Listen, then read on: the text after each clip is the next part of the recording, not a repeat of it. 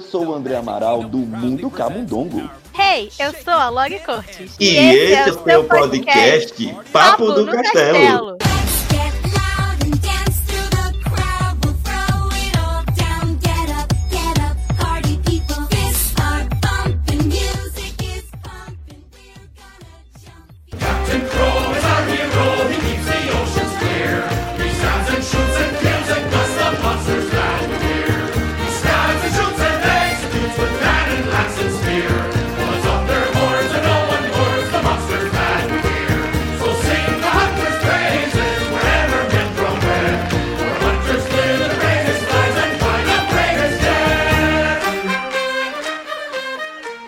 A Netflix, nos últimos anos, vem investindo massivamente aí em filmes de animação, porque sim, a Netflix lembrou que animação é, filme, é um tipo de filme também que dá para poder investir bastante. E aí, no, da, recentemente, ela lançou mais um filme animado, e é dele que a gente vai falar, A Fera do Mar. Essa animação, ela tem aí a direção de um cara que é já bem conhecido aí pelo fandom da Disney, porque é, ele fez simplesmente duas animações que eu gosto bastante, que é Moana e, é Operação, e a Operação Big Hero. Eu tô falando do Chris Williams e eu sei que essas animações também é, são animações que minha amiga Lori gosta bastante. Adoro. E eu fiquei muito animada quando a Netflix anunciou que ia lançar né, um filme aí do Chris Williams. A primeira vez que ele faz uma, uma direção solo. Porque nesses uhum. filmes que o André citou, né, em Moana, ele foi co-diretor, junto com o John Musker e o Ron Clements. Em Sim. Operação Big Hero e Bolt também, que ele trabalhou. Ele também foi um dos diretores, tinham outras pessoas trabalhando junto com ele. E além disso, ele já tinha né, trabalhado como roteirista, animador em outros filmes do, da Disney Animation. 300 filmes aqui, se você for olhar. O cara trabalhou muito. A Princesa e o Sapo, Enrolados, Detona Ralph, Frozen. Tem o dedinho do Chris William. Ele tem um belo currículo e agora ele chegou aí né, na Netflix há pouco tempo atrás lançou a Fera do, a Fera do Mar, ou Sea Beast, e eu fiquei muito animada para ver esse filme, então tô bem animada também pra gente comentar aqui sobre ele, pra gente falar um pouquinho sobre como, né, a Netflix vem vinha, vamos dizer assim, né? Investindo em animações originais, porque recentemente saiu uma notícia aí de que eles acabaram cancelando um monte de projeto, porque tá faltando dinheiro, e obviamente a primeira coisa que, né, esses estúdios fazem né? É cortar o budget das animações, das animações, né, que se explodam, ninguém precisa disso. então a gente tá aqui hoje para comentar sobre a Fera do Mar. Já aviso que vai ter spoiler, porque já tem um tempinho aí que o filme uhum. saiu. E antes de eu chamar a nossa convidada, mais do que especial, eu quero só lembrar para vocês mandarem aí as suas mensagens, contando também o que vocês acharam desse filme para o nosso e-mail papanocastelo@gmail.com, que a gente está aqui se organizando para fazer uma leitura de e-mails. Isso. E é, só é, aqui, a, a, a Fera do Mar né, estreou na Netflix no último dia 24 de junho. Então isso. já tem, por isso que já tem um mês, né? Quase um mês aí que é o filme Nossa, estreou. como o tempo passa é, rápido. Passa rápido. E aí por isso então que vai ter spoilers sim. E esse é o nosso retorno, né? A gente já gravou um episódio antes desse. Eu, Laura, tá voltando é, com papo no castelo. E aí, por isso também a gente tá, tá, vai trazer também de volta aí convidados muito queridos que vira e mexe estão por aqui no nosso castelo. Ela que também estava presa no nosso calabouço enquanto a gente tava lá preso sem poder gravar. E aí a gente vai trazer essa pessoa queridíssima para poder falar da Fera do Mar junto com a gente. Tô falando da Ana Beatriz Bassan, do Jornada Animada. Oi, Ana! Oi, gente! Vim aqui dos confins do calabouço do Castelo da Cigarela. A gente achou a saída. achei a saída, achei uma janela meio torta, passei por lá, entendeu? Tô aqui de volta. Muito obrigada por esse convite, gente. Tava morrendo de saudade de vocês, de bater esse papo aqui com vocês no podcast incrível de vocês. E será que a gente vai finalmente comentar da animação a melhor animação para se assistir nessas férias de 2022? Eu acho que é, né? É verdade. O pessoal que tá de férias É. aproveita, que não viu ainda. Pode assistir Fera do Mar, que eu acho que tá valendo a pena, hein? Uhum. É, é, é, é bom até a gente comentar, porque recentemente foi lançado quais filmes animados. né? A gente teve, te- teve o Lightyear, Uhum. dividiu bastante opiniões aí. É ruim, é ruim. Pronto. Assim, eu, assim eu, eu super respeito a sua Você opinião, assistiu, Ana? mas como Você assistiu? diria o meme do Caetano, é uma opinião burra achar que Light é um filme excelente. não, não é. Não é. Mas também eu não Gente. odiei. Mas eu não odiei. Eu assisti assim, sofrendo no cinema. Eu fiquei, caraca, não tá acontecendo nada, e mais nada. E aí quando fica interessante, o filme acaba. Gente, a eu única odiei, coisa. gente. Nossa, Eu- não. eu- A única coisa que me fez É. aguentar aquele filme foi o Socks, que eu achei É, muito muito fofo. fofo. E olha Porque- que era a nossa aposta de ser o personagem insuportável do Sim, de ser insuportável, É. mas ele é a única coisa que carrega esse filme de tão esquisito que ele é. É, é, É. verdade. Eu Aí- assisti, É, eu pode falar, assisti esse, eu assisti esse filme e quanto mais eu penso nele, mais ranço eu tenho. Então tá, sofri, tá sofrida a minha edição sobre Lightyear, mas eu já gravei, então eu espero que venha aí que eu não desista do vídeo no meio do caminho. entendeu? Nossa, Aí porque vamos fazer um faz episódio pra poder gente então falar mal dele. Ai, vamos, eu quero. Gosto. Pessoas de terapia. Esse Isso. filme me deve. E aí também teve outra animação, né? Também lançada há pouco tempo, que é Minions 2. Ai, gente, essa É aí o- eu nem. Ter dor de meu tempo. cabeça, não perco tempo. Quando eu perco É. tempo, eu, eu tenho mais convicção ainda de que não vale a pena postar essa franquia. Não vale. É um caos, gente. É um caos atrás de caos e eu não sei por que criar expectativa pra mim. Não, sei, eu, eu, eu, eu vou dizer, vou confessar uma coisa aqui publicamente. Eu tive que ver Minions porque eu fui levar meu afilhado. Eu tive Aí eu que tive ver. que ir no Foi- obrigado. sofrência. Não, juro. Lá em dia eu fui com ele também. Mas aí lá em dia eu ainda fui porque eu queria ver. Mas, Tava curioso. Pelo menos eu ri, assim, em alguns momentos. Mas é isso. Acabou. É, é isso. E a gente também vai ter, né, agora também, é, eu acho que vai lançar, acho que hoje, não sei, quando a gente tá gravando, que é o Super Pets, né? Também a animação da Ah, Warner. gente, eu jurava que esse filme já tinha lançado. Vai lançar, menina. Seguraram pra Gente, pegar a época de Pra pegar as férias, né? Eu vi também que lá fora lançou, não sei, aqui no Brasil, deve chegar agora também, aquele. Ai, que é um cachorro ninja, alguma coisa assim. Ah, é... sim. Sabe? Eu não lembro o nome agora, Eu mas. vem também não aí. lembro. Eu É. vi um uma. Isso, isso. Eu vi uma crítica falando que é muito ruim. E eu tô curiosa só pra, só pra rir. Eu vi aquele trailer, eu fui enganado. Nossa, o trailer é péssimo. Porque, não, porque assim, eu pensava que era um personagem da Hanna-Barbera, quando tinha Hanna-Barbera, e era um cachorro Amigo, que era... não, coitada da Ana Barbera. Então, mas não, quando eu vi, quando eu vi, quando eu vi, quando começou o trailer, eu pensei que era, quando começou. Mas aí depois eu vi que não era, eu falei, me enganaram. Foi enganado. Eu fiquei tão Entendi. animado. Mas enfim, a gente tem todas essas animações que estão sendo lançadas aí, que foram lançadas e que vão ser lançadas também. Então, a Fera do Mar, teoricamente, tem todos os pré-requisitos para ser a melhor animação de férias, sim. Das férias. Sim. O que é que vocês acham da gente jogar então na, na roda logo? Se a Bora. gente gostou, se a gente Bora. não gostou, bem por cima. E pra depois a gente aprofundar mais. Eu vou deixar então a Ana dizer. Se ela gostou, se ela não gostou. Gostou, não gostou com ressalvas. Gente, eu não só gostei, como eu amei, porque eu acho que me pegou muito desprevenida. Eu estava crente, jurando que ia ser um filme mega genérico, porque eu não tava Aham. gostando dos trailers, eu tava achando os trailers bem qualquer coisa. E, e, e o design dos personagens me incomodava muito, que parecia muito Disney, só que não é da Disney, então pra que, que eles estão fazendo isso na Disney?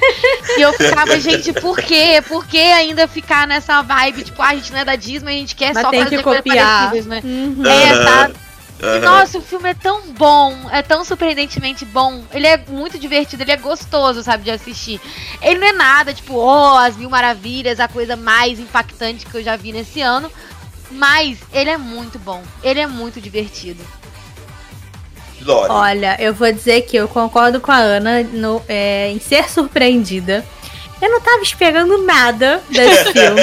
Assim, eu tava curiosa, né, por saber que ia ser o primeiro é, trabalho do Chris Williams, né? Queria ver como é que ele ia trazer. Eu achei interessante essa história, né, de ser no mar, ter montes marinhos, não sei o quê.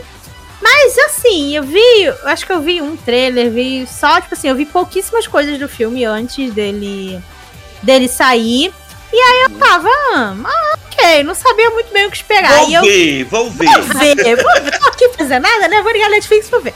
E aí eu realmente, eu também fui surpreendida. Eu achei ele muito legal, achei muito divertido.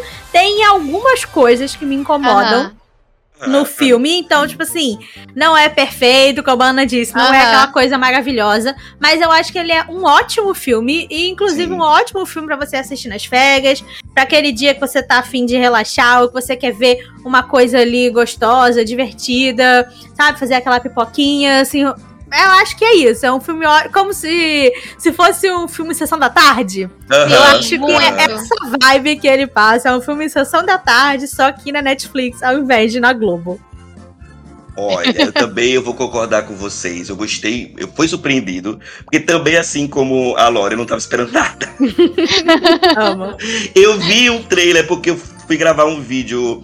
é, Foi um dos últimos vídeos, inclusive, que eu lancei antes de dar pausa no meu canal, que foi falando das animações que a Netflix ia lançar esse ano, né? Uhum. É, que eu fiz há uns dois meses atrás. Então eu vi o trailer, acabei vendo o trailer por conta disso, né? É, tem algumas coisas clichês, eu acho, no filme, Sim. mas nem sempre clichê é algo ruim, né? É, você tem que saber preparar, é, trabalhar bem o clichê. Eu é, concordo com a Lore que também acho que o filme tem alguns problemas, que a gente vai discutir aqui, né, ao longo do episódio, porque não é um filme perfeito, mas eu fui surpreendido positivamente, né? Eu, quando vi no trailer, né, quem era o diretor da animação, aí eu já me animei, porque é, eu sou apaixonado por Big Hero, sou apaixonado por Moana, então, e pe- pelas outras animações também que ele, que a gente citou já no começo, que ele, né, tem o dedo dele lá, então você acaba se animando também é, pelo, pelo trabalho que o diretor já tinha realizado antes, por isso que é bom também a gente conhecer, né, quem é o diretor, né, para poder a gente entender qual é a vibe que o filme vai, vai caminhar. Então eu também me surpreendi positivamente, mas reconheço que realmente a Fera do Mar tem alguns problemas. E eu já queria jogar aqui um problema pra mim, pra ver se Aham. vocês concordam. Bem. eu acho que o filme é longo, sabe? É, eu tenho momentos que eu acho que dava pra dar uma encurtada, dá pra tirar ali algumas coisas.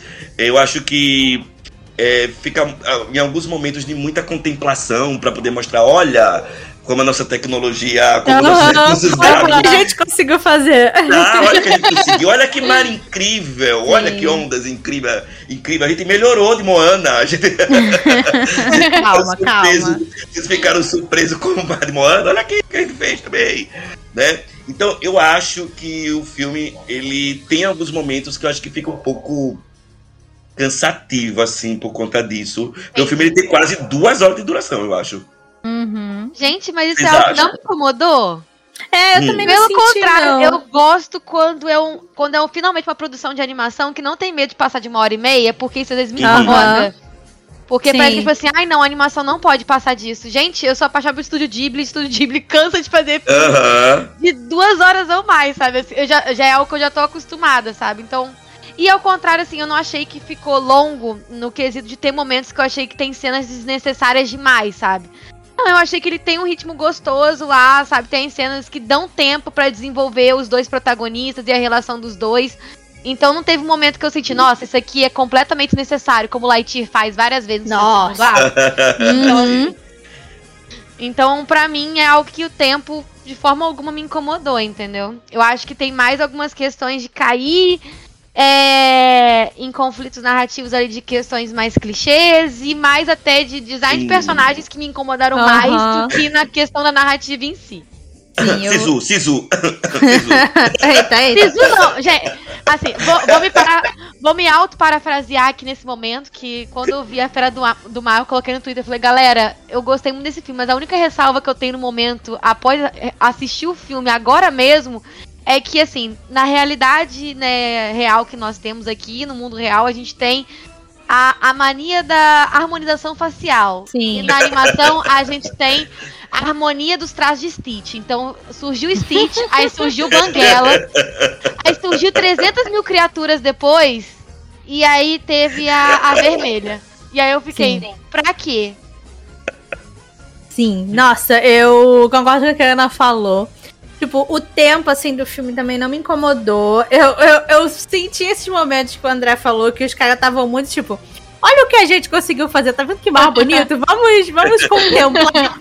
Mas não, foram cenas que não chegaram, tipo, a me incomodar. Achei que não atrapalhou o filme. Eu acho que tem muita coisa ali, principalmente na história, que é bem clichê, ou que eles poderiam ter ter trabalhado melhor ou feito de outra maneira, que eu acho que faria o filme ser ainda melhor. Mas, assim, de longe, a coisa que mais me incomodou no filme foi o design da fera, né, do mar, foi o design da vermelha. A vermelha, tristeza. Gente, Sim, não sim. dá. Tipo, eu achei o filme em si um filme bem bonito. Eu gostei do. é, o que eles fazem, né, com o mar, com o oceano. Tá muito bonito, tá muito bem feito. Eu gostei dos Os cenários. da personagens, os personagens também, eu achei bem, bem diversos. então, os personagens personagens, humanos. os personagens, eu, eu, eu tenho. Eu não sei. Ao mesmo tempo que eu acho eles um pouco esquisitos, Aham. sabe? Tem. Eu, tinha uma hora que eu ficava, eu fiquei, gente. Eu não sei, mas teve alguma coisa que me incomodou nos personagens. Eu, tenho, eu acho eles. le- A menininha principal eu achei super fofa, maravilhosa, carismática, amei. O design dela também gostei bastante, achei maravilhoso. E os outros, eles ao mesmo tempo que me incomodaram, eu também achei muito muito legal e muito bonito a diversidade nos personagens. Porque eu achei que eles souberam trabalhar isso muito bem, de fazer personagens que são diferentes entre si. Que é uma coisa que a gente já vem reclamando muito aqui no, no podcast, em outros filmes e tal, né? Principalmente falando da Dona Disney, de querer fazer personagem que é tudo igual. Então, assim, eu achei que nisso eles já acertaram muito, porque cada personagem tem um, né, tem um rosto, tem uma forma de corpo, um tipo de cabelo. É, falando também, tipo, né, de raças, tem personagem de vários tipos, várias cores de Sim. pele, vários Aham. tipos de cabelo. A personagem lá, que é a, a mão direita do capitão, Sim. que eu não lembro o nome, porque já tem um mês que eu vi o filme. Mas eu achei ela lindíssima, eu achei a personagem maravilhosa. Eu amei a cena em que a menininha, a Maisie, vê ela pela primeira vez. E Aham. ela fica tipo, meu Deus, é ela, olha como ela é incrível, sabe? E é muito isso que a gente sempre fala sobre representatividade, sobre você se ver, né, é, em outros lugares, em lugares que você almeja, Aham. que você quer chegar. Principalmente quando você é uma criança, né, vendo um, um adulto. E, e eu achei muito legal também que na ali no, no pessoal do barco, dá pra você ver que tem muitas mulheres. O filme Hum. em si é um Sim, filme que tem bastante sim. personagem feminina, mesmo Sim. sendo um filme em que a gente meio que não esperaria isso, né? Por, Uhum. entre aspas, Pirata, né? é, tipo, por, A gente por já ser- tá acostumado a ser de outra forma, né? Sim, Uhum. a gente tava a ver, tipo, ah, é um filme de menino, né? Tipo, muito entre aspas. Aham, sim. né? É um filme Hum. mais de ação, é um filme de pirata e não sei o que. A gente não tá acostumado a ver É personagens porque, é porque femininas assim, nesse teo- meio. te- é porque assim, teoricamente, então, na, na época dos piratas, as mulheres elas não eram bem vistas nos, nos barcos, né? Sim, Se a gente for ver a, a história mesmo ao pé da letra, né? sim, A sim. mulher no barco era sinônimo de azar. Uhum. Né? Por isso a surpresa que a Loli tá falando de a gente ver tantos personagens femininos no, no É. barco mesmo. E até mesmo em outros núcleos também, né? A questão Sim. da realeza ali, a... quem realmente comanda ali É, o- a rainha. é a rainha. O, Aham.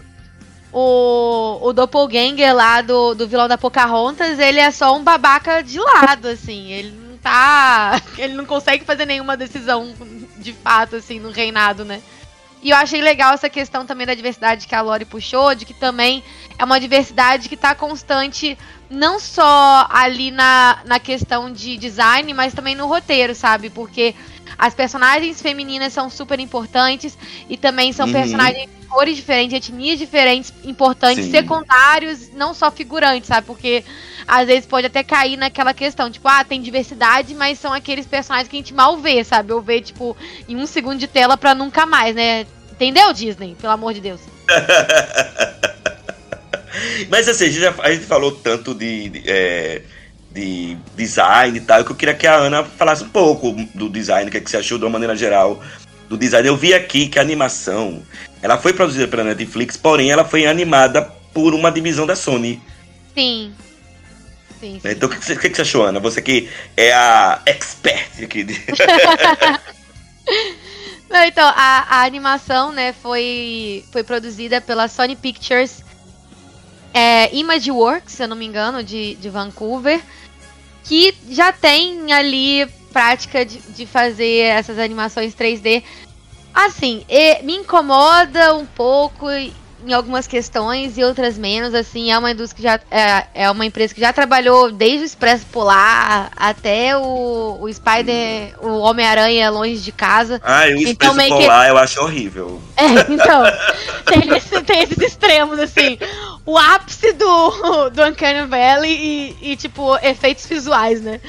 Então, então a gente fica meio que sem entender. Acho que talvez isso até faça um pouco de sentido para saber o porquê que eles ficaram tão apegados com a estética da Disney, assim.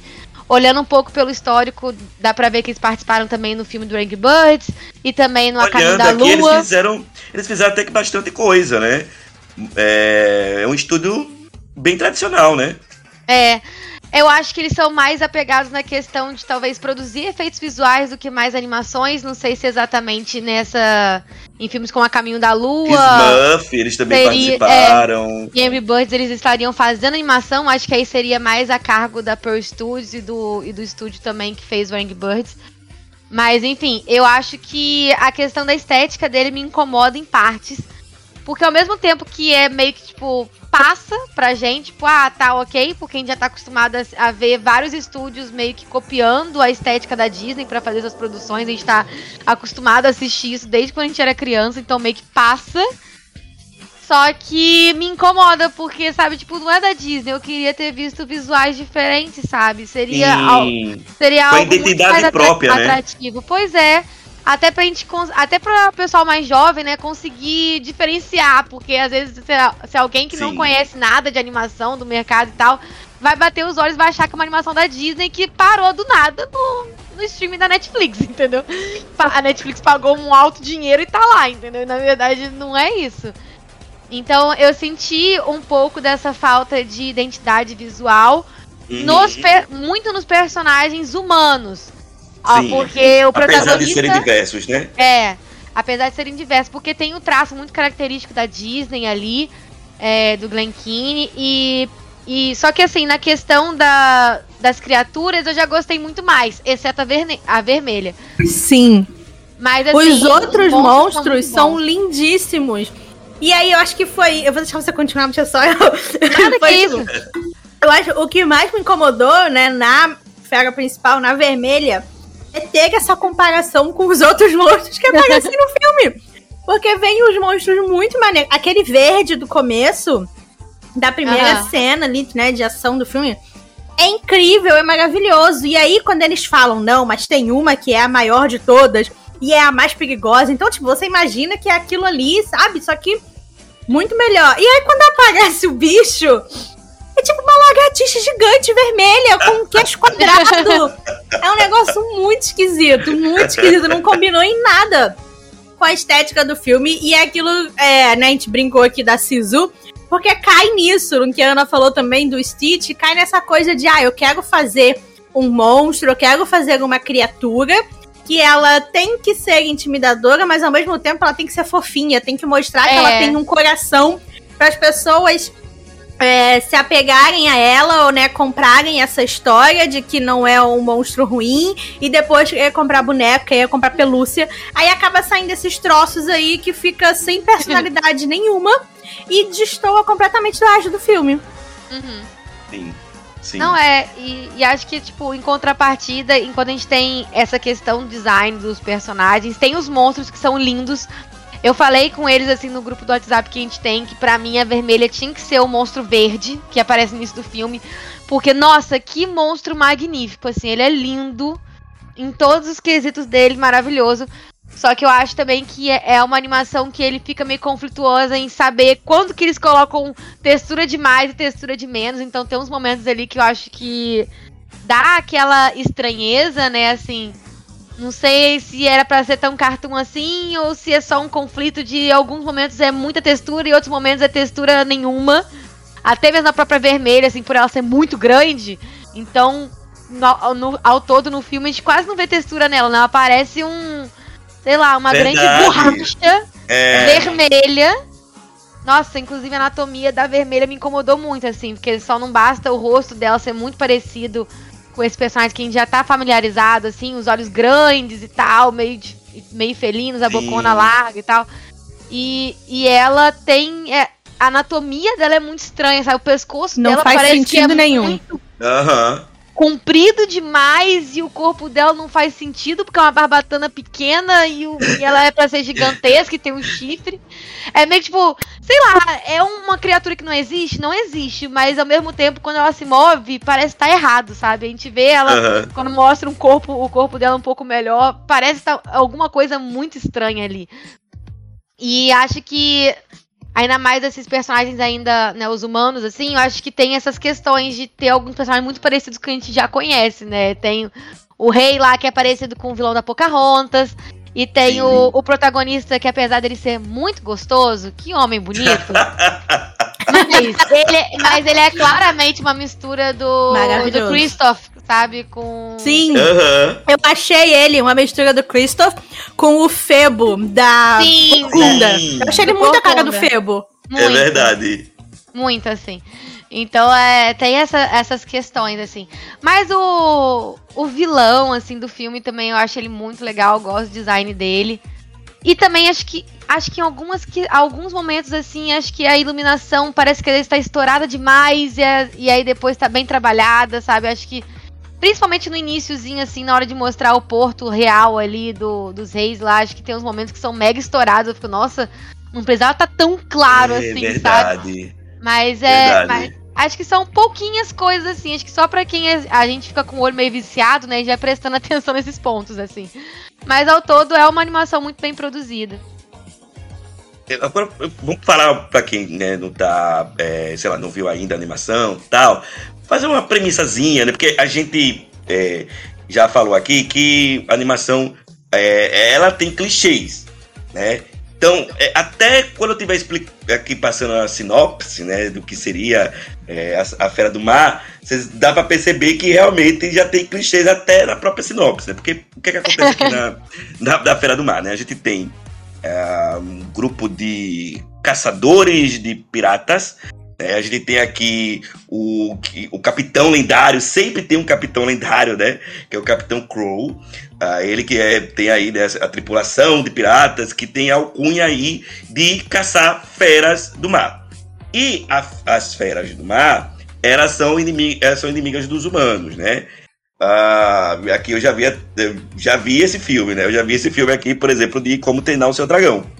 Né? Onde lá Como Treinar o Seu Dragão, a gente tem, claro, que com cada um com, com sua, com seu universo, com, sua, com suas adaptações, suas regras, né? Estabelecidas. Mas lá Como Treinar o Seu Dragão, a gente tem ah, os dragões que são inimigos dos humanos, né? Dos vikings.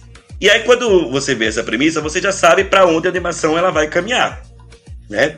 A Fera do Mar, ela, tam- apesar que, abrindo parede aqui, quando a, a, a Ana estava falando, eu vejo uma diferençazinha na vermelha com relação a outros tipos de protagonistas que vão nesse caminho aí, como por exemplo, de como treinar o seu dragão.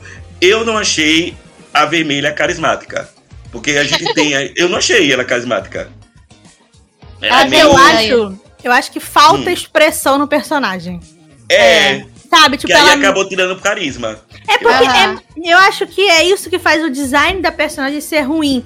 Porque não só não faz sentido anatomicamente, como a Ana falou, não tem textura, parece que é um bicho de borracha, mas você consegue ver que eles se esforçaram muito pra tentar fazer um bicho que fosse O intimidador e ao mesmo tempo fofinho. E aí parece que chegou alguns momentos que eles tentaram se prender e não. Algumas coisas têm que ser um pouco mais reais. E aí ela ficou meio que sem feição, ficou meio sem. Meu sisudo, eu acho. Sem esses meio- É, ela não tem muito movimento de rosto. Ela mexe muito mais os olhos né? Principalmente, assim, o olho mesmo, Sim. tipo, a Iggs e tal, é a coisa que ela mais mexe, como ela se comunica mais com os personagens, é com os olhos, né? Por ser um bicho que não fala e tal. Mas eu acho que ainda assim, talvez, se tivesse, sei lá, mais um sorrisinho, ou mais alguma coisa no resto do rosto, que não Uma só... sobrancelha, cara. É, uma sobrancelha, acho que ia fazer a É. diferença ali. Sobrancelha ia fazer total diferença. Só que eu acho que também Uma é sobrancelha bem feita. né? Alguma coisa que não só o olho, ia dar mais... um volume, assim, que, que Sim. desce pra dar a intenção de que tem um movimento de sobrancelha ali. Mas eu acho que também uma, uma coisa que eles poderiam ter pensado melhor, às vezes até no roteiro, é de terem algumas cenas que ela seria mais forçada a se expressar com o rosto mais fora d'água, né? Porque.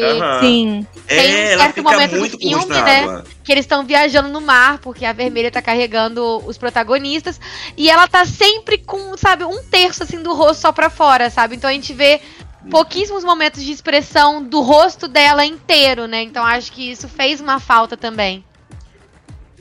Quando você vê esse tipo de filme, ah, você, já, você já espera que vai ter protagonista, protagonista não, personagens é, carismáticos, né? Pra você entender ali, porque você já sabe o que, é que vai acontecer. Você já sabe que na Fera do Mar, em algum determinado, no final do filme, vai acontecer aí, né? Os humanos, eles vão perceber que as fera, a fera do mar, as feras do mar, elas não são tão inimigas assim. Né? Então, eu- acho que faltou carisma na vermelha é, para estabelecer mais isso. Porque a gente tem carisma mais naquela, naquela fera pequenininha, que agora esqueci o nome dela. Como é o nome daquela fera? Ah, o Faz azul. um cachorrinho. O azul, ele é muito fofo. ele é mais- muito mais carismático. Né? Porque, por exemplo, você- eu, eu comparei aqui com, com, com Como Treinar o Seu Dragão. O Banguela é super carismático. Você já, você já Sim. compra o Banguela desde a hora que ele aparece. Mas eu gostaria que fosse, tipo, um visual super ameaçador pra ter uma Hum. inovação nesse, nesse clichê, entendeu? De mostrar que não só por um elemento de modelagem de personagem, que eles iam conseguir traduzir esse carisma, sabe? Do, de um personagem que não fala. Eu queria muito que tivessem olhos melhores elaborados, sabe, mais vibrantes, pra, tipo, usar uma criatura, aquela criatura verde e fazer com que aquela criatura verde se tornasse fofa aos nossos olhos, entendeu? Eu acho que, tipo assim, tem momentos que a vermelha no, no início, quando ela é apresentada, que tem um confronto no barco, ela chega a ser ameaçadora. Eu sinto que eles tiveram uma Sim, visão, tipo assim, sim, sim. vamos tentar. é, vamos tentar usar algum, alguns truques que o, o Spielberg fez no Tubarão, sabe? Pra, pra dar essa impressão de ameaçador. Então, tipo, a Hum. vermelha no início ela é, ela é apresentada a- a- por pedaços, assim, né? Mostra um, um pedaço do, do olhar, depois mostra um pedaço da bocona gigantesca dela com os dentes, depois um pouco a cabeça e ela girando, sabe? Então, esse era um momento legal assim, do filme. Só que aí quando mostra ela por inteiro, aí é uma completa decepção, assim. Mas assim, eu, eu senti muita, muita falta disso, de trazer uma inovação, assim, de trazer um design novo. E, tipo, tudo bem ela ser um, um design de personagem super ameaçador. E, e eu quero que brincassem com isso, sabe? Tragam esse desafio no roteiro e façam esse monstro que a gente poderia ver nos nossos olhos e achar apavorante e a gente conseguir se identificar aí ficar do lado dele, entendeu?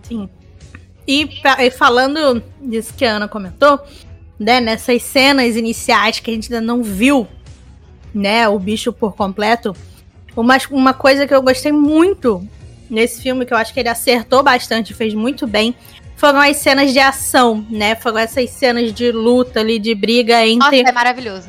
entre o barco, né, os tripulantes e essas feras. Eu achei que, nossa, eles acertaram muito porque ficou coreografia ficou bonita, os movimentos, o jeito que os que os bichos, né, interagem com o barco e com o próprio oceano, né? Como que você usa o, o oceano para fazer parte da cena. Eu, eu achei incrível, eu adorei. É, alguns momentos me lembrou muito outros filmes assim, né, live action, como Piratas do Caribe, por exemplo. Sim, eu, quando- eu me lembrei muito pra Quando a própria vermelha, né, vai fazer aquele redemoinho ali pra tentar é, é, coisar o barco, me lembrou muito uma cena do, do Piratas do Caribe. E então eu achei que o filme ele, ele tem pontos assim que são muito positivos. E aí ele tem essas outras coisas que são assim mais, né, medianas ou de medianas pra tipo mais ruim.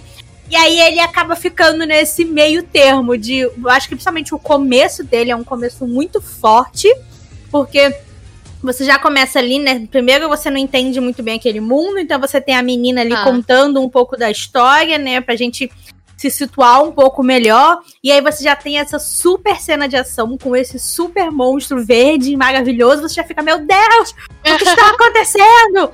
e aí, sabe? E aí tem a cena de música. Para mim, se tem cena de música, você já ganhou 50% do meu coração. então, tem a cena de música dos personagens cantando para você entender, né, um pouco mais sobre quem é aquele capitão ali, né? Qual que é esse legado que ele carrega. E, e aí depois, o filme, ele não. Eu não acho que ele se perde. Ele vai seguindo até, né, como o André falou, vai seguindo uma narrativa bem do que a gente imagina, do que a gente já sabe que vai acontecer.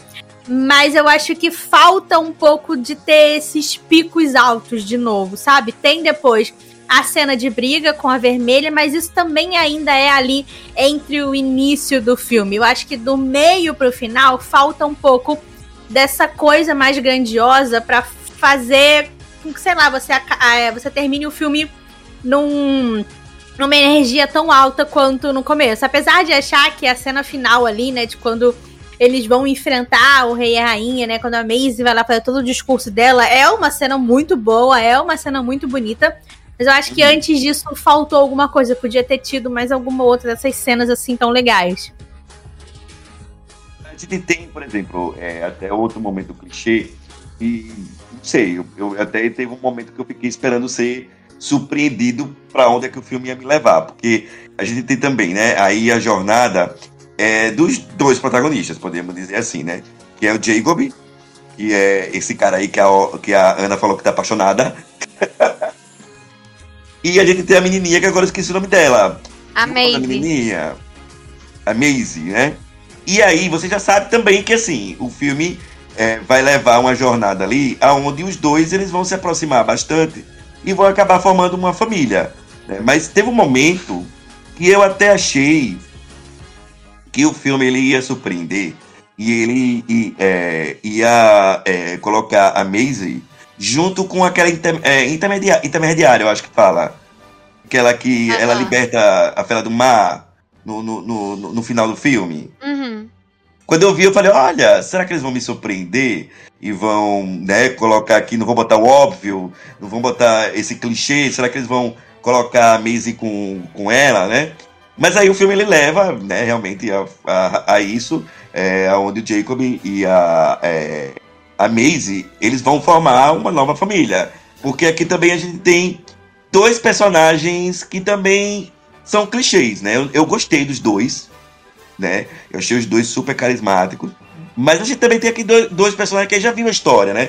A gente tem o Jacob, que, que é, o, é, um cara é, solitário, ele almeja ali é, ser o capitão do navio, inclusive é, é, é passado isso para ele, ele vai ser o novo capitão do navio, é isso que ele que ele é, é, sonhou, almejou a vida dele toda. Ele tem a Maisie, que é uma menina órfã, né? Então eu acho que talvez se que tá, tá em busca de família tal. Então eu acho que é, o filme, se ele me surpreendesse no final, colocando a Maisie com essa intermediária, eu acho que não ficaria ruim também. O que vocês acham com relação a isso? É, eu, eu gostei muito dos dois personagens principais. Eu achei que eles conseguiram construir os personagens bem, conseguiram fazer principalmente eles, os dois serem muito carismáticos, de você se importar com eles, né? Você querer acompanhar eles personagens, apesar disso, de você saber porque logo no início, né, o Jacob tem toda essa atitude de ah, não gosto de criança, ah, não não, não quero saber, eu tô aqui para fazer o meu trabalho e só isso. E aí a menina, né, acaba entrando ali na vida dele sem querer, e ele, não, a gente tem que. É, ele tá sempre naquele de querer voltar, né, pro que ele tinha antes, de querer voltar pro conhecido. E a menina tá o tempo inteiro, tipo, desafiando ele e querendo, né, mostrar o novo e mudar as ideias e tal. E a gente sabe que no final ela vai conseguir, que ele vai acabar se apegando, ele, né? é, que ele vai acabar se apegando a ela e vai também mudar as ideias dele, né? Vai ver como realmente tudo aquilo ali que eles estavam fazendo era errado e como que é, essa história foi construída, né, para que eles achassem que eram heróis, mas na verdade é, estavam fazendo algo, algo ruim. Mas eu, eu consigo gostar dos personagens, porque mesmo sabendo tudo isso, né? Mesmo conseguindo enxergar aonde eles estão indo e o que vai acontecer. Ainda gostei de passar aquele tempo com eles, de ver toda a jornada acontecendo. Então eu acho que eles construíram muito bem esses dois personagens. Mas eu acho que o que talvez, sim, pelo menos pra mim, faltou um pouquinho foi ali no começo do filme eles mostrarem um pouco mais da relação do Jacob com o capitão do navio. Tipo, dá pra entender, né, pelo que eles falam, que eles têm essa relação assim, meio de pai e filho, que, né, o capitão achou o Jacob quando ele era uma criança também, ensinou tudo que ele sabe, e o, o, o Jacob, ele ele olha, né, muito pro capitão, né, de ah, é assim que eu quero ser, é esse homem que Ele eu quero admira ser. ele, né? Ele é isso, ele admira muito e, e é daquele jeito que ele quer ser, né, quando, quando ele for mais velho e quando ele conseguir conquistar tudo que ele quer. Então eu acho que se a gente tivesse um pouquinho mais, é, um pouquinho mais aprofundado essa relação deles, eu acho que ali no final, quando eles têm que se enfrentar, quando o Jacob tem que, né, romper esse laço e falar, não, você tá errado e eu não vou mais seguir acreditando, né, no que você fala, no que você tá fazendo, eu acho que teria sido ainda mais impactante, ainda mais emocionante. Acho que se tivesse uma cena ali de montagem, tipo Planeta do Tesouro, Sim. Sabe? Quando agora. a gente tem. Sim. Quando a gente tem o John Silva ensinando ali, né, pra ele as coisas, assim, toda a- além da música maravilhosa, toda a cena também faz você ter essa construção da relação dos dois personagens. Acho que faltou isso, uma cena desse tipo. Inclusive, aqui. eu tenho uma camisa da B-Magic. Nós temos, né? Maravilhosa. Um manto. Mas eu concordo. Eu acho que talvez, eu, eu, eu agora pensando bem, eu acho que faltou isso mesmo. Eu acho que faltou, talvez, você colocar mais essa relação paternal Uhum, do sim. Jacob com o capitão. Porque, como a Lore estava falando, né? A gente tem isso do Planeta do Tesouro. Né? Porque se a gente for comparar, a gente tem animação de. É, alguma outra animação envolva pirata tal. É claro que Planeta do Tesouro se passa no espaço. É outro rolê. Maravilhoso.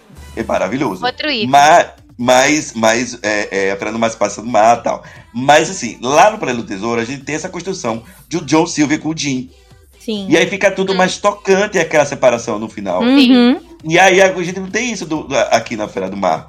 Eles, é, o, o, o, Jacob, é Jacob, né? É, o Jacob, É. Ele, se, se- ele se separa do, do capitão, o cara que seria o, o seu, as- o seu, sei lá, sua referência paterna, né? Que é isso que deixa entender. E você não tem esse peso no filme. É. Concordo Uhum. com você. Eu sinto que faltou um flashback melhor elaborado, assim. Porque Sim. Quando eles, quando eles têm a primeira conversa, o diálogo dos dois ali no iníciozinho do filme, ali no, no quarto ali do capitão, tem um micro flashback, é tipo assim, é só um take da, do menino Sim, da criança mapa, perdida no mar. É. e o capitão vendo, tipo, a gente já consegue entender que ele vai salvar o menino que tá ali caído no mar. Ah. Então eu acho que faltou aquilo ali. Mas eu, a- a- ao contrário, assim, do, do André, assim, eu, já tava esperando aquele final e não. Sim, também. E fiquei assim de boa, sabe, com a escolha, porque eu acho que faria muito sentido com o que eles estavam construindo, assim. Acho que se. Acho que se o Jacob não chegasse na conclusão de adotar a, May, a Maisie, acho que. Sabe, ia dar aquela sensação de incompleto, sabe? Tipo, nossa, que redenção de personagem é essa, sabe? E- Eu acho que estaria faltando ali, ou tipo, ah, se não fosse por, por tudo isso que eles passaram juntos, sabe? Como é que ele ia chegar na outra conclusão, além de adotar ela, sabe? De querer viver um outro Sim. tipo de vida, sabe? Ele ia acabar continuando sendo pirata ou caçador de monstros, sabe?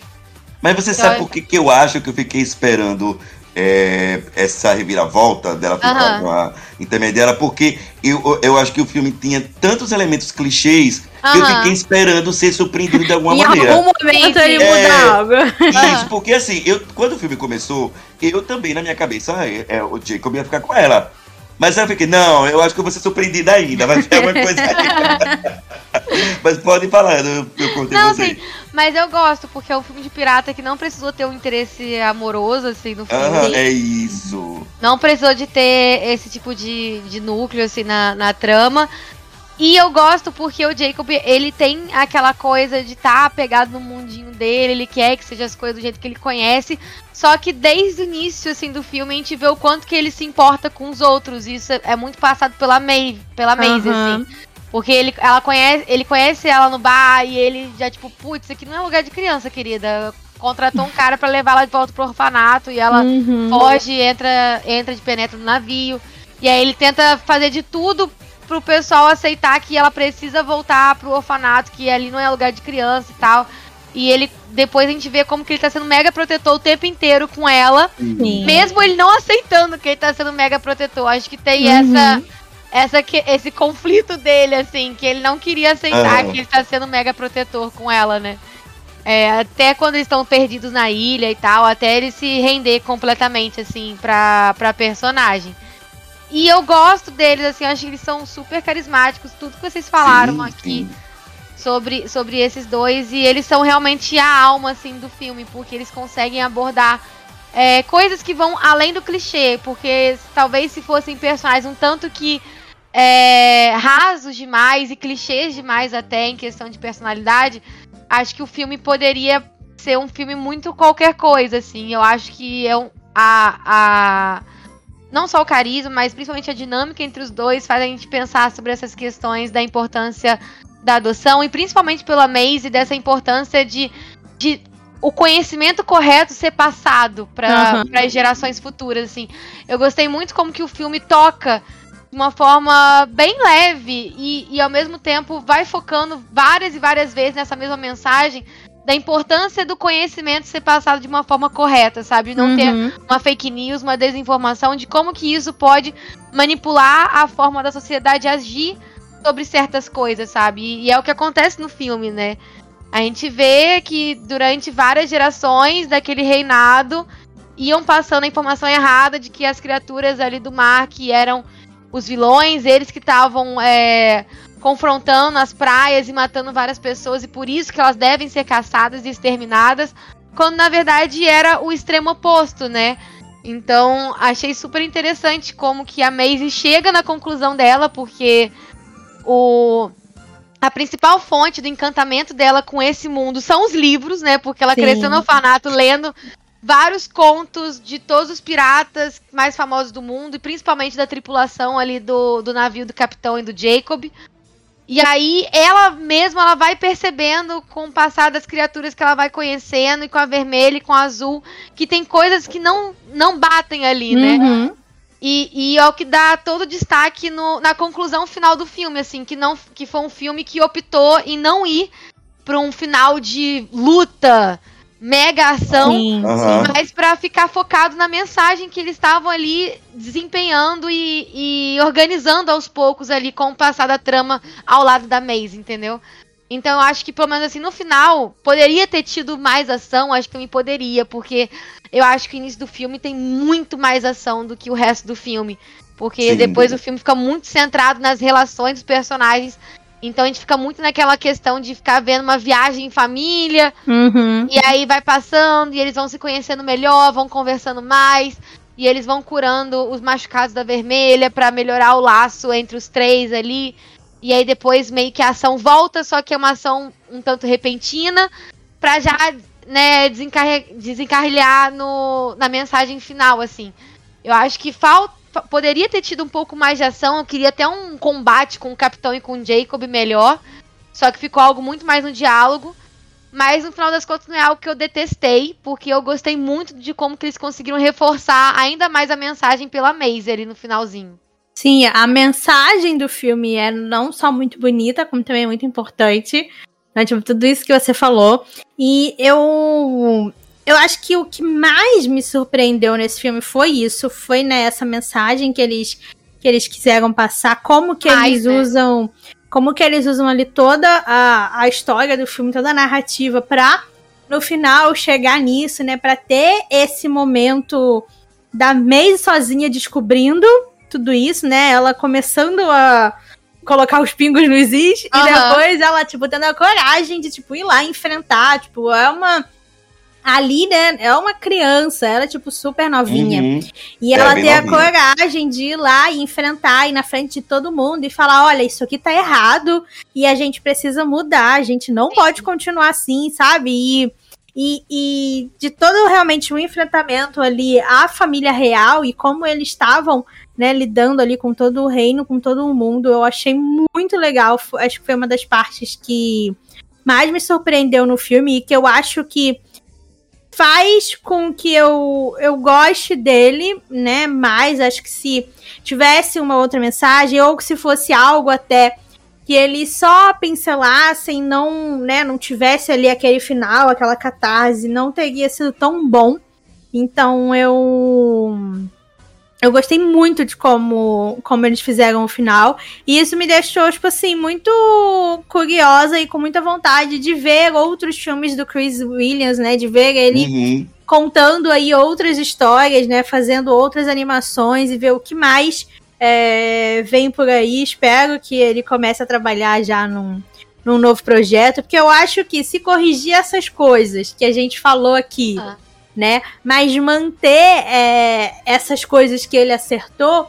Eu acho que tem tudo para ele se, é, virar cada vez um diretor melhor ainda e trazer também animações melhores pra gente assistir e, e acompanhar. E eu acho que a Fera do Mar foi uma ótima estreia, né? Uh, Aham. eu, acho que ele conseguiu Sim, acertar mais do que errar no filme. É. Sabe, sabe que eu tava é, refletindo aqui com uma coisa que a Ana falou, que realmente, né? Eu não senti falta é, de colocar o Jacob com um interesse amoroso. Sim, nem, nem cabia ali na história. É, né? porque, porque assim, ah, vamos lá, se eles quiserem ir pro, pro caminho, ah, vamos formar a família completa, vamos Ah, formar. Sim, papo é, amor é. e filhinho. É. Vamos lá. É, eu achei que não cabia aqui. Eu não senti falta, tanto é que eu não, não pensei nisso. Eu ah, pensei nisso agora que a Ana, que a Ana falou, né? Ah, assim, é, me incomoda, né? Que eu também pensei aqui. é, por exemplo, a Disney. Porque ela pega e tá, e tá querendo colocar é, ah, princesas empoderadas tal. E assim, a sensação que eu tô tendo, né? é, porque nos últimos anos a Disney não tá tendo também casais, né? E aí, é, na minha cabeça, eu acho que a Disney faz isso porque eu acho que é a fórmula que ela encontrou pra mostrar que a mulher é empoderada. Sim, e aí coloca não- ela não- sozinha. Não, não pode Aí ter. o- tá- Não pode É. mais. Aí isso tá me incomodando, sabe? sim, sim. Uhum. Ou- não sei se vocês conseguem me entender. Acho que vocês, vocês Sim, são sim. Não, eu- mulheres, eu vocês Super entendo. conseguem. entendi. Eu entendo, porque assim, eu amo um bom romance, assim, nas histórias. Nessa Sim. questão da Feira do Mar, eu sinto que não cabia mesmo, assim, porque Sim, era com muito mais entre ele virando, se tornando um pai, e não precisava de forma alguma, ia atrapalhar até. Sim. A gente vê uma conexão mais íntima entre, entre esses dois personagens, sabe? Mas eu sinto falta, sabe, de, de pensar e falar, nossa, agora eu tenho um novo casal favorito, sabe? Eu sinto falta, assim, da É, Disney. E quando tem casal, eu sinto que eles não têm tanto foco, assim. Eu sei que o pessoal ama a Ana e o, e o Christoph, mas pra mim, assim, passa. Eu gosto da questão deles terem um relacionamento super bem construído, de acordo com, com a realidade, sabe? Namorar primeiro, se conhecer mesmo, tretar, ter as suas DRs, entender, ver se eles vão querer realmente ter o, o, o objetivo de criar um futuro juntos e tal. Isso eu acho incrível, mas não foi algo que me marcou, sabe? Eu não Aham, vejo eu acho que o tá meu casal último. favorito, não tá. Eu acho sabe? que, tipo, o último grande casal, assim, que a Disney fez foi em Enrolados, né? Foi a Rapunzel Exato. e o com José certeza. Bezerra. É. E assim, É. já tem um bom tempo que Enrolados lançou. 2010, né? Puta que 2010. Faz muito tempo. Saudade. Aí a gente, aí a gente de lá pra cá, a gente tem, tem a Elsa, é, aí, aí a gente tem a Merida, a gente tem. É, quem mais? A Moana, a gente tem Moana. a Raya. Tudo É. solitária. Não, a Tudo Raia solitária. tudo bem, porque a Raia ficou com a Ana Mag, então sim. é um casalzão. Já Esse aí é um casalzão. De acordo com vozes da minha cabeça, E ela é e a isso que importa. lindíssimas, criando a família delas, entendeu? De boa. Sim. Eu, assim, a gente, a gente tem é, a lembrança de Disney. Poxa, também tem uma boa história de, de, de casal que eu a Sim, falou. tem- pode ter um A gente romance, tem- gente. é, não a gente- atrapalha. Com certeza, Ah. a gente tem a, Eric, a, a- a Ariel e o Eric, a gente tem a Ladinha e a Jasmine, a gente tem Hércules o, e o. Hércules e a Meg, é, a gente tem a Tiana e o Navinha, a gente tem a, a, a Zanjane. Rapunzel. Sim, Sim, tá e elas não deixam de, ser, de Pois né, é. serem personagens fortes, serem mulheres fortes, por Gente, estarem num relacionamento. Mulan e Shang, pelo amor Gente, de Pois Mulan é. chega tudo. eu vou voltar até um pouquinho antes. É, a gente tem a Esmeralda e o Fibo. A Gente. Esmeralda, ela é uma, uma mulher ah, transgressora, empoderada. E Sim. aí, parece que a Disney encontrou essa fórmula e esqueceu. Isso tá começando a me incomodar muito, mas eu concordo. Aqui na Feira do Mar não cabia, não tem porquê. E eu não senti falta. Uhum. A Ana, falar alguma coisa? Isso mesmo. Concordar, concordar. Concordar. Vamos falar do que agora? Olha, da Vamos. minha lista que eu tinha feito aqui, eu já comentei tudo. A Ana lembra de mais alguma coisa pra comentar? Aqui- Vocês estariam afim de ter sequências de A Fera do Mar? Talvez uma série na Netflix? Olha. Sei, tipo, a Netflix adora, né, fazer uma, fazer uma série das coisas. Eu acho até que Sei. talvez se- po- poderia ser legal uma, uma série, tipo, focando na, na Maisie, sei lá, descobrindo mais o mundo, conhecendo outras feras. Uma coisa meio a série do Lilo Stitch, sabe? Sim, que sim. tinha. Eu acho que Uhum. talvez se fosse um negócio assim nessa, nessa pegada, poderia ser legal.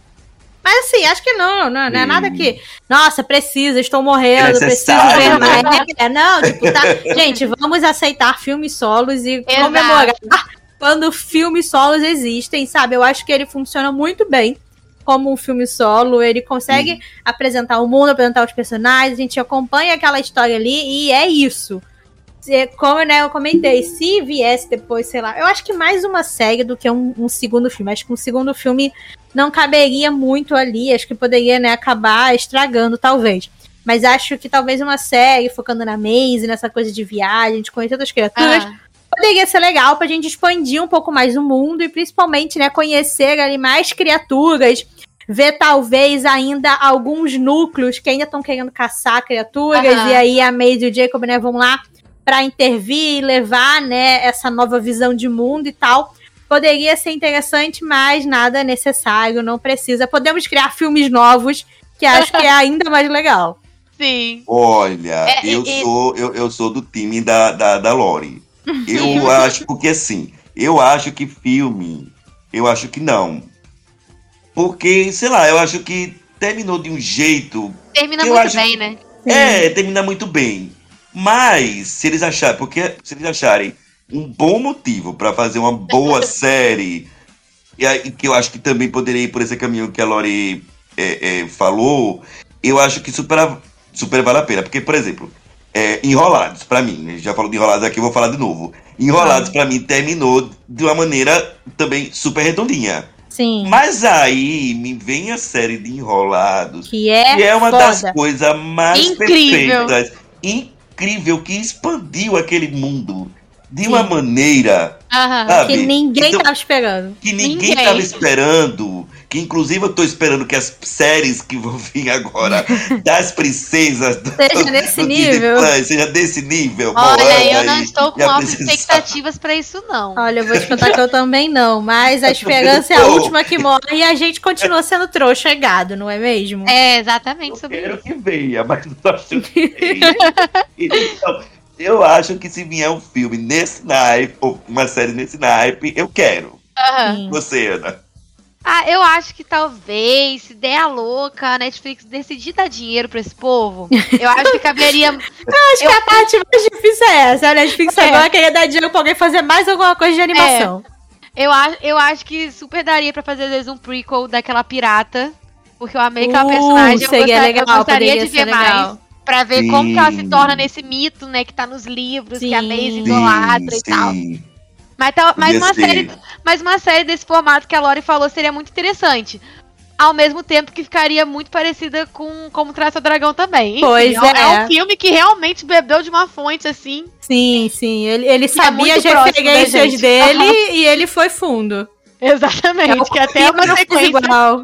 Que até uma sequência ficaria muito parecida, assim. Sim, sim, com certeza. Mas assim, se ficar só o filme, pra mim também tá tudo bem, porque eu achei o final super satisfatório. É um filme que Uhum. se fecha, ele é super bem montadinho, ele é gostoso de assistir, é divertido. E assim, Netflix, se for pra produzir pro- alguma coisa, produz uma animação. Não, não, não vai com essa coisa de produzir live action de animação. Ai, Pelo Não, amor de pelo Deus. amor de Deus. Eu tô cansada. Esses dias a Netflix falando que vai fazer série do Yu Yu Hakusho. Eu fiquei, não, não. Não, não, não, não, só Pra não. quê? Pra quê? Não pegue a febre Disney de fazer live action de animação. Não é, eu já tô assim, gente, daqui a pouco a San Diego Comic Con rolando solto agora, enquanto a gente tá gravando. Eu já Sim. tô, eu já tô sonhando, tendo pesadelo que a Netflix acordar amanhã e falar, então, além do Yu Yu Hakusho, agora vai ter live action de Naruto. É hoje, E só de, vem. E de, sei, e de, sei lá, tipo, Demon Slayer. Eu tô tipo, não, gente, chega. Não vai dar certo. One Piece já estão gastando dinheirão pra ficar ruim. Ai, eu- Nossa. ai, gente, não aguento. Não dá, não dá, não dá. É trazer mais um adentro. Agora, talvez fugindo um, um- um pouco do assunto. Porque a gente já falou aqui que a Diga. Netflix ela tá, é, vai trazer outras animações tal. Sim. Qual animação da Netflix desse ano vocês estão mais animada? Ah. Que vai vir por aí ainda. Difícil Ah, enumerar, né? É, não sei se mais animada, mas acho que com certeza mais curiosa é pra ver Pinóquio do. Também, eu Aham. pensei do Toro. Eu tô muito curiosa pra ver o que, que ele vai fazer com esse filme. Como, com certeza vai ser creepy pra cacete. Eu vou morrer de medo, vou ter que assistir nada na mão do Beto. Mas eu tô muito curiosa pra ver esse filme e ver o que, que ele vai fazer. mas assim, de Olha. projetos futuros, que né, não esse ano, mas que vem por aí, disparado é Nimona, porque, gente, tão Nossa. feliz que esse filme foi eu- salvo eu- e que ele finalmente vem aí. Eu me tremo na base todinha, só de pensar no momento que eu vou poder Sim. É verdade, vai ser uma surra na cara da Disney. Ah, Vai vai ser. tudo, vai ser tudo. E vai ser demais, porque vai ser uma mistura de técnicas de 3D. Sim, vai ser maravilhoso. shading, Vai ser lindo, vai ser maravilhoso. Não vai ficar naquela coisa tipo ah, aranha verso, não. É o, são várias formas que dá pra utilizar o cel shading. Sim. E a modelagem de personagens também já ajuda, já deixa tudo mais diferente, assim, no seu visual. E assim, pra não falar também o Pinóquio, porque assim, minha gente, eu estou ansiosa por esse filme do Del Toro desde 2012, 2014. Quando Sério, falaram. Faz muito tempo que esse homem está querendo produzir esse stop Sim. motion do Pinóquio. E eu tenho certeza que vai ser dark, que vai ser maravilhoso, vou chorar, vai ser maravilhoso, vai ser incrível. Mas também tem outro stop motion também da Netflix, que é o Wendell e o Wendell Wild, and Wild, também tô bem falar, Eu curiosa. ia falar É, dele também. que é dirigido pelo Henry Selick, que pelo Henry Selick e também tem um roteiro dividido pelo Selick e pelo Jordan Peele. Sim. E assim, eu estou esperando surras na minha cara. Eu quero ser surpreendida. Eu quero sair chorando, eu quero levar susto, porque tem aquela pegada de terror que eu também Tem. tenho medo de assistir. Então, então eu quero, tipo assim, eu quero, que- eu quero quebra de tabus, eu quero terror quero na minha tudo. cara, eu quero tudo, quero tudo, quero tudo. Eu, eu, eu, é, vim falar aqui agora para ver o nome dessa animação, porque eu também estou bem empolgado, também estou empolgado para ver Pinóquio. Essa animação que a Ana falou, né, que é o Wendell e o Will, ela vai ser lançada, vai ser animação da, de Halloween, Hum. né? Ela vai ser lançada em outubro, não tem data ainda, mas vai ser lançada em outubro. O Pinóquio, se eu não me engano, vem em dezembro. Aham. Eu acho que é. É isso. E Não Nimona vai vir perder em tempo, né? Ficar pertinho do Oscar. Pois é.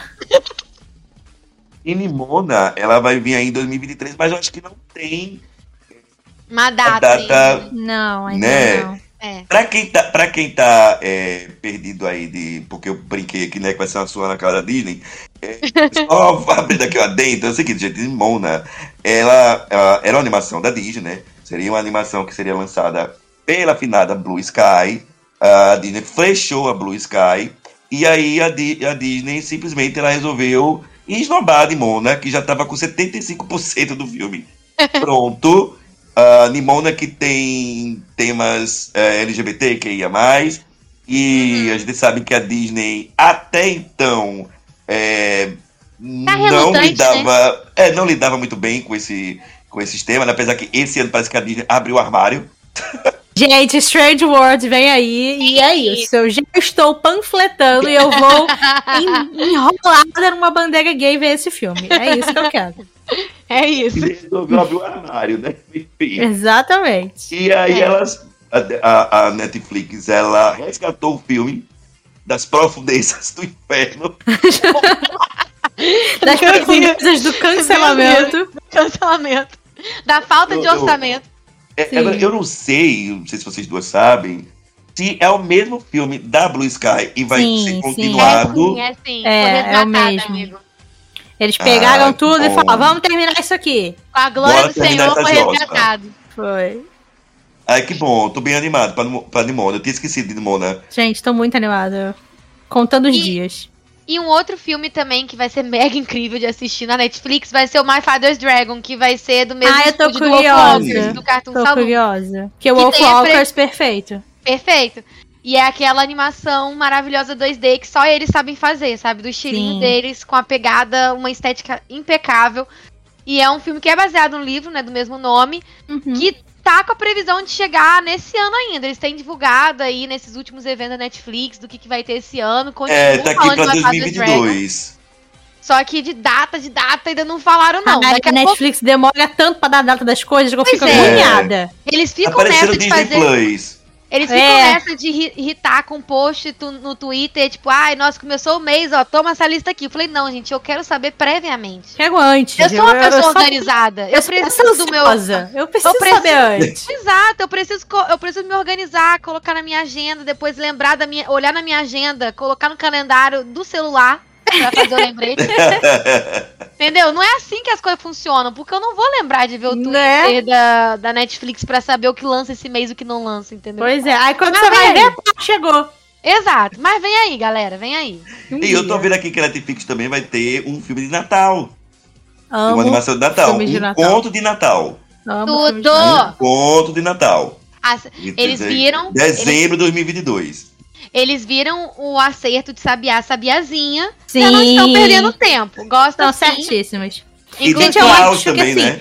Toda data comemorativa tinha que ter um filme específico. Natal. Páscoa, Halloween. O que Também você acho. quiser, me manda filme temático que eu, que eu tô adoro. assistindo. Exato. E, e como a Sabiá Sabiazinha é da Ardman Studio, só pra lembrar que ano que vem a gente vai ter sequências da Ardman Studio chegando aí. Sim. Sequência da Fuga das Galinhas, de Wallace e Gromit, enfim, gente, a Netflix Ah, Galinhas, estúdios que- adoro. Adoro a Contando- Galinhas.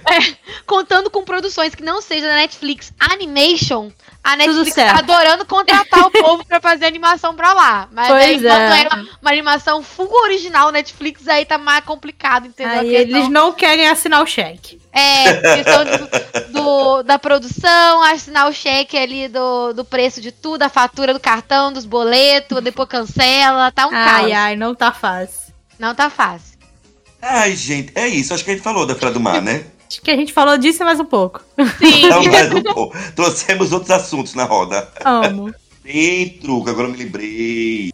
A gente não Eita. tem mais o. a gente não tem mais o, o, o, o, o quadro de recomendações, mas eu vou recomendar. tava pensando nele aqui agora. Bora fazer um assim, rapidinho, do nada, sem ter avisado Não. ninguém? Vamos, Bora. vamos, vamos, Que vamos. eu já tenho um negócio aqui perfeito pra indicar.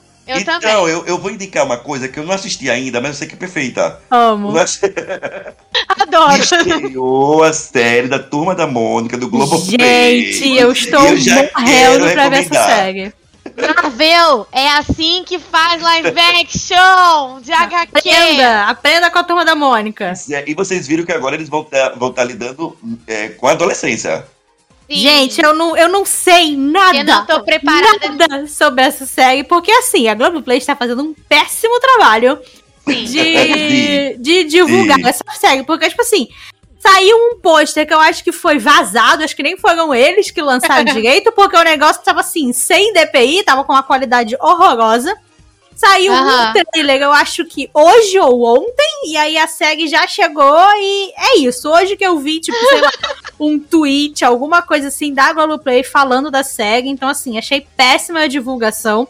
Eu só fiquei sabendo que ia Péssima mesmo. chegar agora, porque os fãs no Twitter estavam em polvorosa, contando os dias. Então, eu não sei qual que é a história, eu não sei o que vai acontecer, eu só sei que são as crianças dos filmes e eu tô muito animada porque eu adoro os filmes, aquelas crianças são perfeitas e eu Ai, quero muito perfeito. assistir. Não, assim, E eu crianças vi- entre aspas, né? Porque É, quando eu eles já são, trailer, eles já fiquei, são gente, maiorzinhos. É porque eu não tô sabendo lidar com essa informação, porque eu sinto que eu assisti ontem o a turma da Sim. Mônica Lasso chorando. Aham.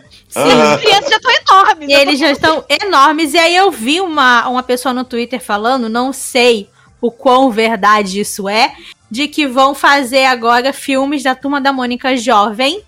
Só que vão Obrigada, ser- aceito. Só que vão ser outros atores mais velhos, assim, na, na, na base ali dos 20 anos. Agora não conflito. sei. Não aceito mais tanto assim. Não sei, mas eu acho Não, que assim, é- se você é- quer fazer alguma coisa mudar Mônica Jovem, continua com as crianças, que elas já cresceram mesmo. É. Um ano, dois, que pronto. Espera. É, é porque é aquilo, né? É, é- é difícil você trabalhar com criança porque elas crescem. Elas crescem muito. Então, acho que assim, deviam fazer o terceiro filme logo, porque ainda dá Eu tempo. também acho. Sim. Também acho. Eu acho que, tipo, já que não é pra usar esse elenco que a gente já conhece, caraca, só produz logo o filme do Chico Bento, pelo amor de Deus. Pois é, porque é o Chico Bento. Tem criança chorando desde o Isso. turma da Mônica Laços esperando o filme do Chico Bento. Tem Esperando Chico Bento. do Aí eu Chico Bento, que é com aquela incrível. cena Não pós-crédito. teve surtei. ainda. Sim.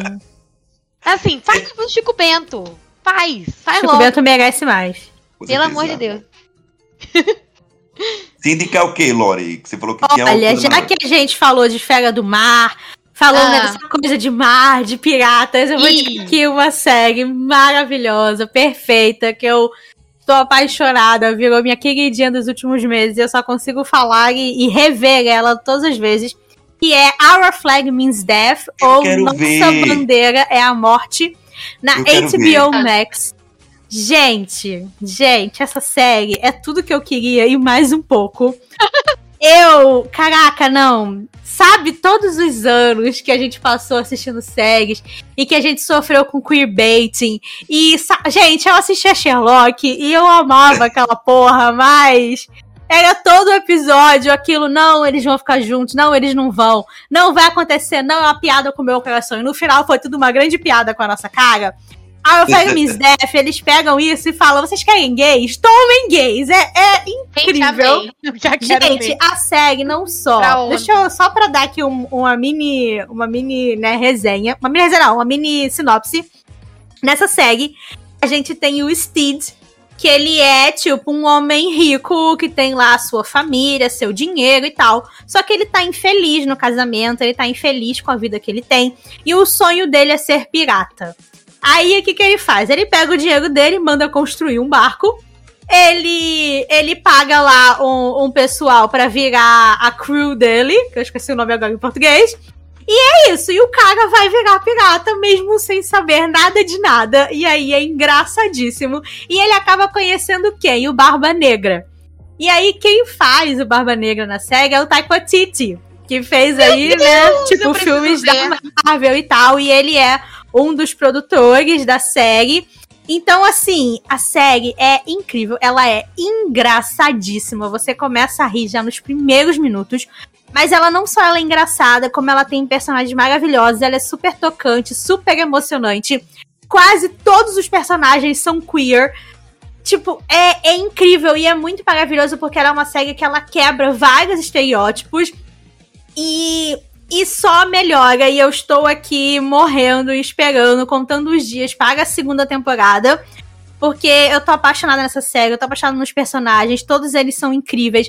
Tem personagem não binário, tem, sabe, tem de tudo um pouco e é só maravilhoso. Assistam, tá na HBO Max. Aproveitem, vejam Our Flag Means Death ou Nossa Bandeira é a Morte, que vocês não vão se arrepender. Nossa, eu Lore, amei. Eu vou Ok, ver Lore, hoje. você, você me convenceu. Porque é muito Você me convenceu. bom. Depois vocês vão me contar os surtos, porque Caramba. eu surtei muito. Não, Ana, você quer indicar alguma coisa? Eu quero, porque Hum. tem uma série de animação da Netflix que é recente, que me pegou muito surpresa. Eu tava ali assim, tipo assim, ah, tá bom, uma série de comédia, eu vou aqui me divertir, fritar o, o cérebro aqui rapidinho, vou gostar e tal. E caramba, ela é tão mais do que isso. No início parece que ela é despretensiosa, e na verdade ela vai. Ela tá só amarrando um ponto atrás do outro a cada episódio, e o final é maravilhoso. Que se chama Guardiões da Mansão do Terror. Minha gente, é uma.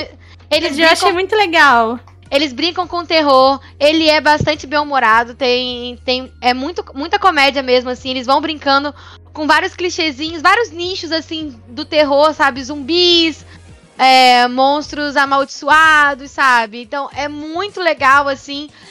E uma coisa que eu já vou contar pro pessoal que tá aqui escutando o podcast, que uma uhum. coisa que me deixou muito feliz, até nessa questão da Lori falou de representatividade, que essa série tem muito. Muito, uhum. muito, muito mesmo. Principalmente porque Barney, o protagonista, ele é um homem trans. E, e ele tá nessa. numa questão na vida dele em que ele tá ne, nessa transição do, da família dele entender uhum. sobre esse processo que, que ele tá passando na vida dele. E tentar, né, se afirmar na vida dele, tá tentando ali procurar o seu primeiro emprego. E aí ele e a Norma, que é uma amiga que ele conhecia da escola, né, estudavam juntos e tal, é vizinha dele até, eles vão para uma entrevista de emprego em um parque de diversões. É maravilhoso. E aí o Barney passa a morar naquele parque de diversões, só que aí ele percebe que tem várias coisas né, criaturas esquisitas. mágicas, esquisitas acontecendo ali, até mesmo a demôniazinha morando ali em uma das casas ali das atrações. E eles viram super amigos junto com o seu Pug de estimação, Pugsley, que, que assim, é um outro personagem super maravilhoso à parte. Não gente, ele é muito incrível. Ele é incrível. Então, assim, a gente tem personagens que são super carismáticos, a trama, tipo, cada episódio parece que é de um caso e que vai te divertindo, e que vai tocando de assuntos interessantes, assim. O próprio terceiro episódio eu amei, porque ele é focado na Norma e nos conflitos pessoais dela, assim, também, que fala muito sobre questões de ansiedade. Eu achei, tipo, nossa, uma delícia de episódio. E tem um episódio musical lá pro finalzinho da temporada, então assim. Eu preciso. Cara, é uma série incrível e quando terminou eu fiquei. Pelo amor de Deus, eu preciso da segunda temporada pra ontem. Então, Por assim... favor, me deem mais. Eu vi só o primeiro episódio, eu já achei muito legal. Com certeza eu vou continuar assistindo. Então, assim, super Olha. indico uma ótima série para maratonar aí para vocês. Olha, eu, eu gostei da, da indicação das duas. Vocês conseguiram me convencer. Veja tudo, é isso. Gente, falamos da Fera do Mar e mais um pouquinho. eu queria agradecer a participação mais uma vez da Ana, e agora que eu me dei conta Sim. De que a gente já foi atropelando, gente não deixou nem a Ana se apresentar. Então... Ana, se despeça e fala um pouco do seu canal, que a gente não, fala, não falou no começo. Gente, mas tranquilo, eu tava tão empolgada pra participar também do papo. Castelo, que eu também nem, nem percebi, assim, eu só fui, assim. E olha, muito obrigada pelo convite. Se vocês, pessoal, ouvintes que estão aí acompanhando esse podcast maravilhoso, é, se vocês gostaram aqui da minha presença, vão lá conhecer meu canal chamado Jornada Animada, onde eu falo exclusivamente de animações, de qualquer estúdio, de qualquer nacionalidade, de qualquer época. Enfim, se vocês querem me indicar alguma coisa para conhecer e depois falar sobre ela lá na, no canal, vou também ficar super feliz em fazer esse conteúdo para vocês. Podem me encontrar também no meu Twitter e também no Instagram, arroba Jornada Animada. Eu acho que no, no Instagram eu tive que colocar um underline ali, uma barrinha embaixo ali no meio da palavra, porque acho que alguém devia estar tá usando Acontece. aquele nome. Acontece, faz parte, né? Instagram aí com 300 milhões de pessoas usando ao mesmo tempo. Mas enfim, muito obrigada por esse convite e espero que vocês aí que estão escutando a gente queiram conhecer meu projeto. É isso. É, a Ana vai voltar mais vezes aqui, com certeza. Por favor, a Ana já tem, já tem o quartinho é. dela. Eu não tô preparada para voltar pro calabouço de novo. Vamos, Delore, vamos, vamos. Vamos, e, gente. bora convidar esse povo para poder participar da hora do vídeo também, né? Sim, sim, manja vamos aí. de latir, por favor. Lembrei disso agora. Assim. Mande seu e-mail para paprocastelo.gmail.com que a gente quer saber o que você achou do episódio, o que você achou de Fega do Mar, queremos sugestões aí de próximos episódios. Pode mandar que a gente vai ler tudo. É isso, vamos. E eu já eu tive aqui já uma ideia, uma luz. A gente vai falar de Lightyear quando eles chegaram no Disney Plus. Ai, sim, vai chegar no mês que vem a gente fala, vamos. É, que fala. É isso, gente. A gente vê no nosso próximo episódio. Seu podcast Papo no Castelo. Tchau. Tchau, tchau. Tchau, tchau.